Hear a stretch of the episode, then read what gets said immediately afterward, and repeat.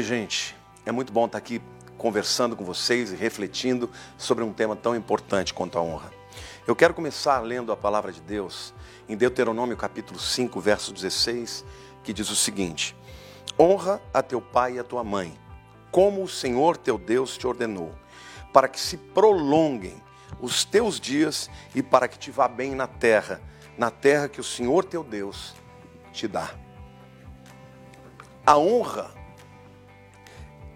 é um substantivo, é uma essência que faz parte do reino de Deus. É muito importante você entender que Deus estabeleceu as pessoas dentro de cadeias de autoridade. E nós precisamos saber honrar tanto as pessoas que estão acima de nós, quanto as pessoas que estão abaixo de nós. Esse texto que eu li é um texto que está dentro da lei. A palavra de Deus diz: honra ao teu pai e tua mãe para que te prolonguem os teus dias na terra que o Senhor teu Deus te dá. Eu quero te dizer que isso você pode entender de duas maneiras. Tanto do ponto de vista metafísico, espiritual, ou seja, simplesmente Deus alongando a sua vida porque você obedeceu, como também a gente pode entender de uma maneira mais prática. Eu vou dar um exemplo da minha própria história. Eu, quando eu era jovem, adolescente aqui em São Paulo, uh, meus amigos de escola começaram a usar drogas e fumavam baseado, depois partiram para LSD, para cheirar cocaína e até alguns deles chegaram nas vias de fato com as drogas injetáveis.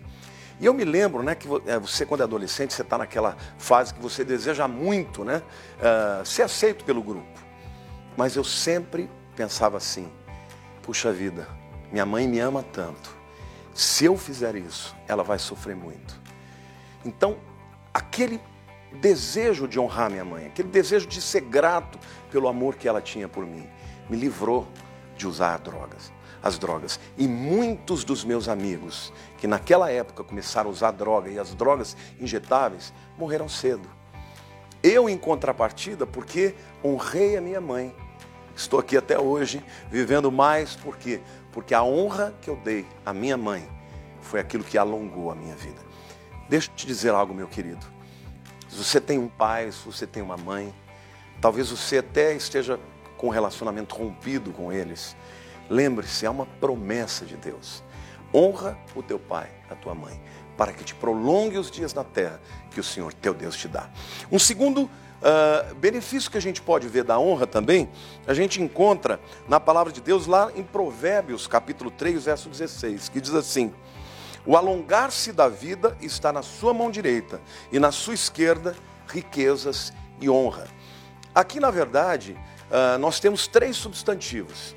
É, o texto está falando propriamente de sabedoria, mas depois ele menciona riquezas e honra. E aqui eu quero contar um segredo maravilhoso para você. Saiba de uma coisa, meu querido. Toda vez que você busca a sabedoria.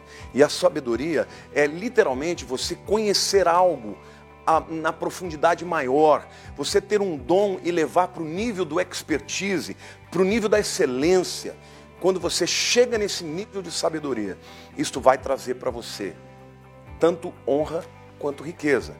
Eu quero deixar claro que eu não estou falando absolutamente, isso não tem nada a ver com teologia de prosperidade. Isso está falando do seguinte: às vezes Deus te dá um dom, te dá uma capacitação. Se você trabalhar só no nível mediano, você nunca vai chegar no nível da excelência. A sabedoria, que é resultado de reflexão, de estudo, de, de debruçar-se sobre o tema, vai te levar a ser muito importante. Vou dar um exemplo aqui. Vamos pensar no futebol. Por que, que o Neymar ganha tanto dinheiro e tem tantos jogadores que estão no mesmo esporte e que não ganham tanto? Porque o Neymar excelente no que faz. Então não importa qual seja a sua área, se você é um pastor, se você é um professor, se você é um atleta, se você é um juiz, se você chega no nível da excelência, você vai atrair para a sua vida prosperidade. Agora, onde está a honra nesse meio? A honra é o instrumento, a honra é o meio que faz a ligação entre a sabedoria e a prosperidade. Vou também exemplificar de maneira prática. Como é que um vendedor ele pode alcançar prosperidade na vida dele? Primeiro, ele tem que ser muito bom no que faz, sabedoria. Segundo, ele tem que tratar os seus clientes com honra. Aqueles que estão acima dele, que podem lhe trazer muito dinheiro, ele trata da mesma maneira com aqueles que estão é, que são muito mais simples, que às vezes vão trazer uma venda muito menor.